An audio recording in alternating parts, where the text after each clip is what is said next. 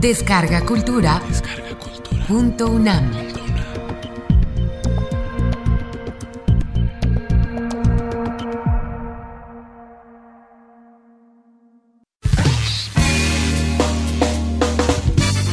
La Coordinación de la Investigación Científica de la UNAM difunde Debates en la Ciencia. René Drucker Colín conduce. ¿Qué tal amigos? Nuevamente en el programa de Debates en la Ciencia.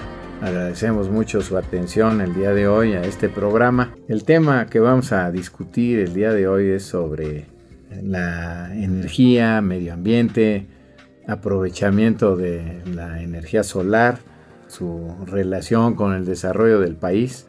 Y nuestro invitado es el doctor José Luis Fernández Sayas, quien eh, es investigador del Instituto de Ingeniería de nuestra universidad, pero que además es una distinguidísima persona en el ámbito de la ingeniería y es presidente de la Academia de Ingeniería.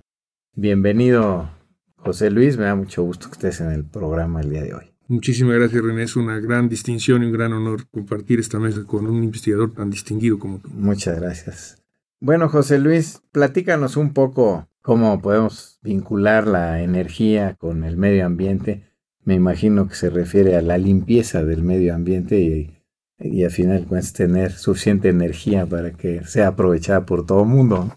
Sí, efectivamente, la idea fundamental es que le demos energía a todos los mexicanos. Esta es una obligación de este país y creo que es una obligación legal de su gobierno, para lo cual hasta ahora no se ha reparado en los daños al medio ambiente. El resultado hasta hace 20 años era que estábamos produciendo daños gigantescos, sobre todo con la explotación irracional del petróleo y con la quema del combustible petrolero con eficiencias muy bajas, con contaminación atmosférica y del agua y del suelo muy importantes. Hace unos 20 años tal vez empezamos a cobrar conciencia de ello. En la UNAM iniciamos la maestría de Ingeniería en Energía, en la Facultad de Ingeniería, con el ánimo de crear profesionales con la conciencia de este problema y empezamos a unificar criterios en torno a las características medioambientales que tiene el panorama de la energía. Por ejemplo, sabemos que al abrir una mina a tajo abierto producimos un daño geológico y geofísico mucho mayor que si hacemos la extracción cuidadosa de manera quirúrgica, que es lo que se hace ahora. Igual los procesos de combustión.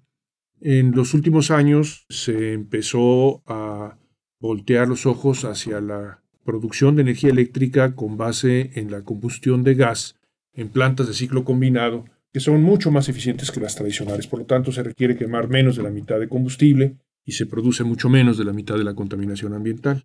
El problema del gas, como ya lo vimos, es que se ha vuelto tan exitoso por este mismo motivo en todas partes del mundo que ahora se está haciendo imposiblemente costoso. Estados Unidos, después de Kioto, decidieron lanzar una iniciativa para secuestrar el dióxido de carbono y limitar la emisión de gases de invernadero. Y esto da como resultado, en mi opinión, oportunidades de negocio para las grandes corporaciones internacionales, pero pues la verdad sea dicha, tenemos poco que hacer los mexicanos con estas tecnologías tan avanzadas, aunque estamos tratando de hacer aportaciones. Yo creo que entonces se puede concluir esta reflexión diciendo, si nosotros produjéramos la energía que requerimos para el país, que en unos 10 o 15 años debe ser del orden de 50 a 60 mil megawatts instalados, y esta energía la produjéramos cada vez con menor intensidad de combustión, por ejemplo, con energía del viento, energía de las mareas, energía solar y otras. Y bueno, podríamos a nosotros pensar también en procesos biológicos para la generación del gas, de muchas maneras, y tener apropiadamente controlados los gases de escape. Entonces podríamos ser un país sustentable y no de otra manera. Concluiría yo diciendo que la preocupación en la vinculación esta entre energía y el medio ambiente está en que México, a diferencia de casi cualquier otro país, sobre todo por nuestro enorme litoral, podría ser autosuficiente energéticamente y hasta exportar sin requerir combustión de ningún producto en un periodo de 25 o 30 años. Debates en la ciencia. A ver, algunos de los elementos que se pueden utilizar para generar energía es el gas natural no asociado a petróleo. Tengo entendido que en México hay una enorme reserva de gas natural no asociado a petróleo que está en el Golfo de México, pero que el costo de extracción es enorme para el país y el país no tiene los recursos para hacer esto. ¿Qué tan cierto es esto? Porque el gas natural no asociado a petróleo Aparentemente es muy limpio, o sea, se genera energía con mínima contaminación, pero bueno, no sé si nos podrías hablar un poco al respecto y cuál es la problemática involucrada en esto. Yo creo que esa es una oportunidad en el corto plazo para resolver estos problemas energéticos con un mínimo de contaminación atmosférica y es efectivamente un recurso mexicano. Yo creo que debería hacerse la inversión para instalar las plataformas en un proceso tecnológico que ya lo dominamos en México y que tenemos expertos en tanto en Pemex como en el Instituto Mexicano del Petróleo, en la propia Universidad Nacional tenemos un grupo muy importante de conocedores de estos procesos en el Centro de Investigación en Energía y en la propia Facultad de Ingeniería, y el país debería decidir caminar en esa dirección. Esto requiere de las inversiones apropiadas. Y las inversiones que yo he escuchado son de las cifras que conocemos tradicionalmente en el sector de la energía. Hay por lo menos dos maneras de verlo desde el punto de vista político, que es uno que lo inviertan inversionistas privados de empresas internacionales que participen en el beneficio económico de la explotación y la otra visión que también se tiene en México, que por cierto es la mayoritaria, es que esto debería de alguna forma hacerlo la empresa petrolera mexicana. Esta es una propuesta que ha avanzado con mucho éxito del sindicato de Pemex. Esas dos visiones tienen esas diferencias políticas que yo creo que alguien tendrá que resolver, pero desde el punto de vista de interés nacional no hay ninguna duda. Tenemos que explotar esos recursos a la brevedad posible y ojalá con recursos mexicanos. ¿Nos podrías platicar acerca de otras fuentes de energía como el sol, la energía solar, que pues a mucha gente le parece que podría ser una fuente muy útil para los mexicanos. Es un país que tiene mucho tiempo de sol, pero no parece ser tan sencillo, ni siquiera puede ser aprovechado en todas partes del país, en todos momentos. No sé si nos quisieras iluminar al respecto. Bueno, yo ahí sí creo que tengo una opinión muy fuerte al respecto. México es un país que por su posición geográfica, aún en las zonas más cubiertas de nubes y con mayor humedad, tenemos niveles de insolación que nos hacen técnicamente posible la conversión de energía solar en energía eléctrica y su aprovechamiento de cualquier manera. Por otro lado, podemos nosotros instalar plantas, esto se ha estudiado con muchísimo cuidado durante las últimas tres décadas, para convertir la energía solar en electricidad en los lugares más asoleados y transportarla a donde se necesite. México tiene una larga historia a través de Comisión Federal de Electricidad. Esa es una de las aportaciones más importantes de los ingenieros en la historia de México. La Comisión Federal de Electricidad y los sistemas de generación centralizada, que nos permiten tener de alguna forma integrada una red que cubre la mayor parte del país y que permite que se produzca donde se necesita para que se consuma donde se requiere sin que haya coincidencia de sitios. Debates en la ciencia. ¿Qué es exactamente el aprovechamiento de energía solar? Se necesitan instalaciones de alguna característica específica que es diferente a la del petróleo o de gas natural si hubiera esa posibilidad. Entonces, ¿cómo se hace esto?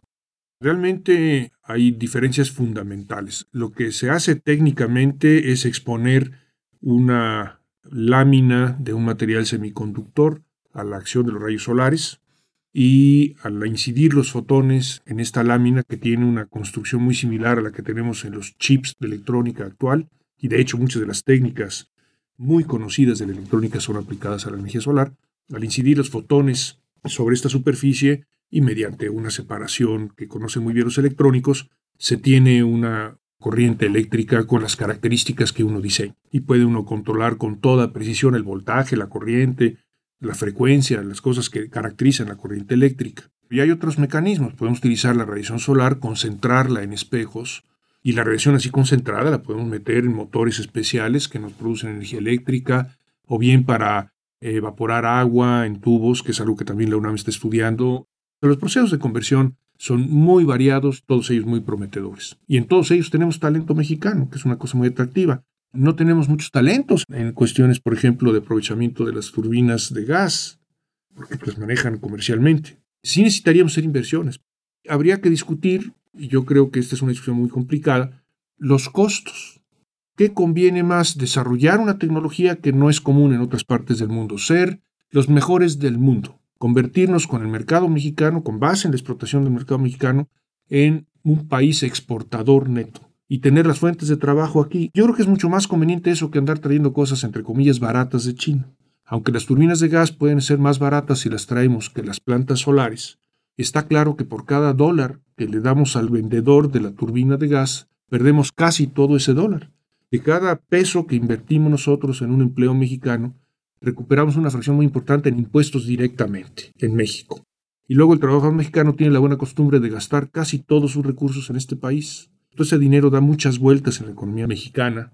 En realidad las inversiones en el sector de la energía, comparadas con las otras cifras nacionales, son gigantescas. Yo creo que es el momento de ver la conveniencia nacional de que estas inversiones atiendan las necesidades nacionales.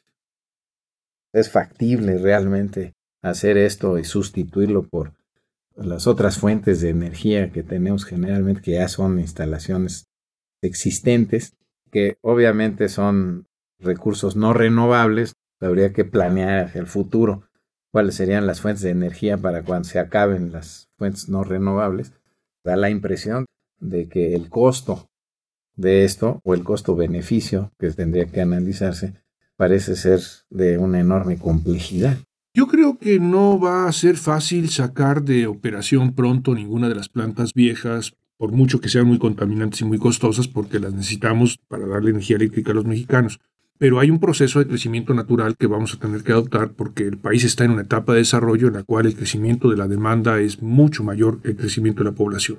Ese crecimiento debe ser, en mi opinión, en parte satisfecho con fuentes renovables de energía, particularmente el viento, la solar y la energía de los océanos, haríamos bien en mirar un horizonte de 25 o 30 años para capitalizar estos desarrollos tecnológicos que son costosos. O ir sustituyendo. Y gradualmente ir haciéndolo de esta forma. En vez de ir comprando el mismo número de turbinas que estamos haciendo todos los años, empezar a disminuir ese número y aumentar la inversión en estas nuevas tecnologías.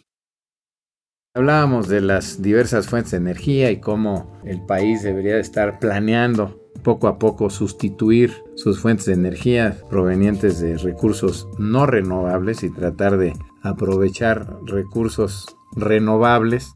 ¿Qué posibilidad hay de utilizar esto en México y qué utilidad tendría realmente para ser sustituido la energía eólica por otras fuentes de energía y que sea aprovechada por los mexicanos en los próximos años? Tienes mucha razón. En realidad, la energía eólica tiene un futuro en el corto plazo mucho más atractivo que la energía solar por tres cosas.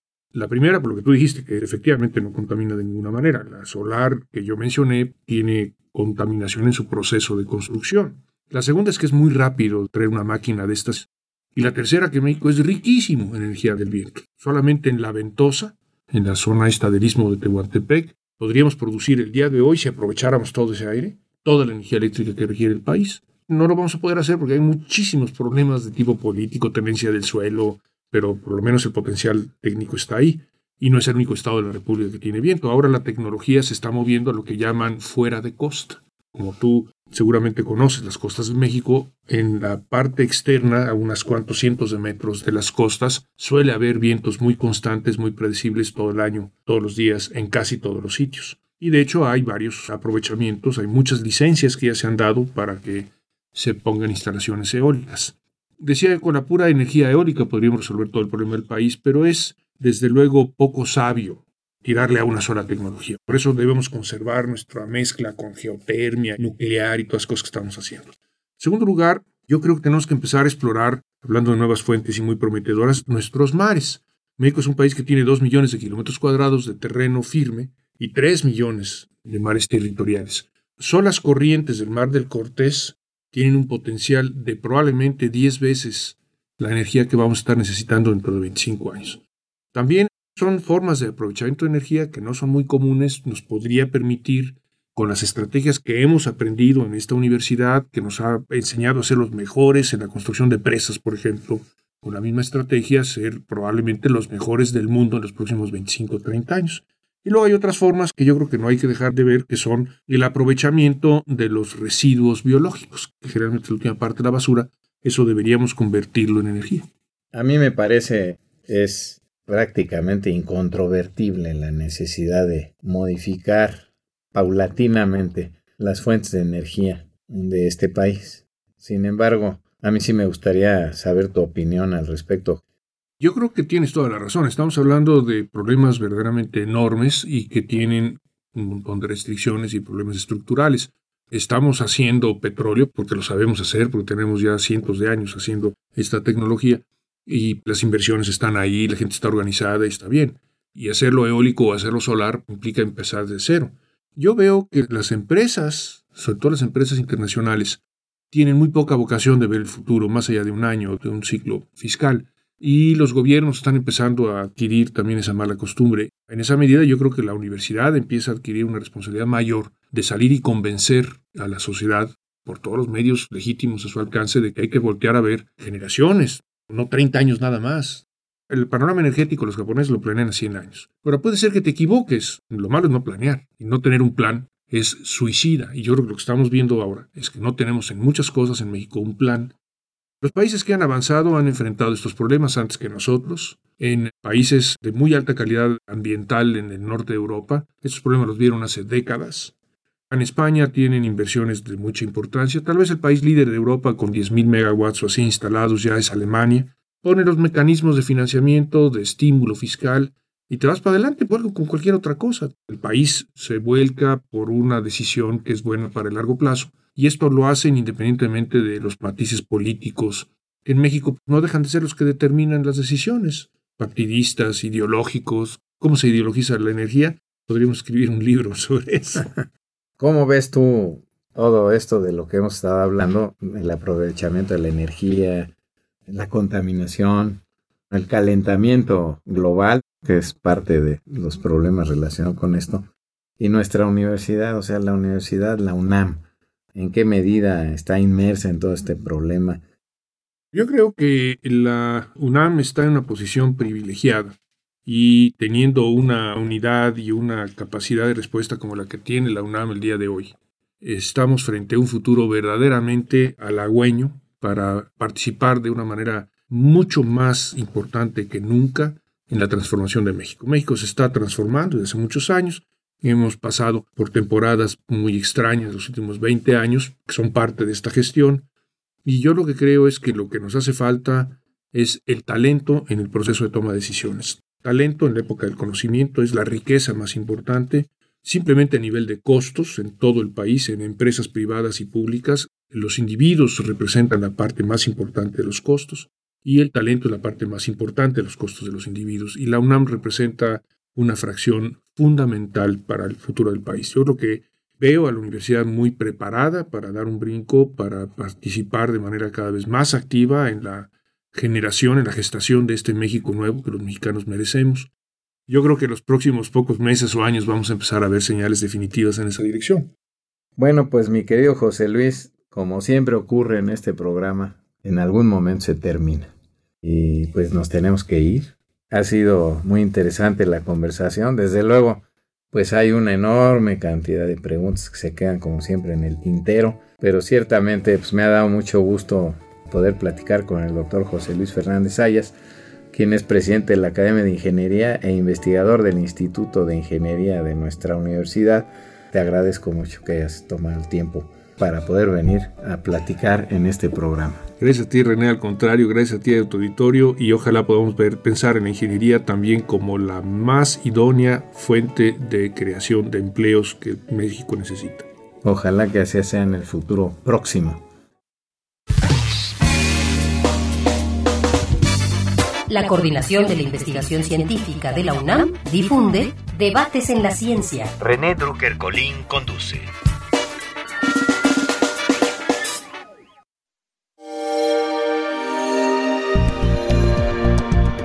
Descarga Cultura. Descarga Cultura. Punto UNAM.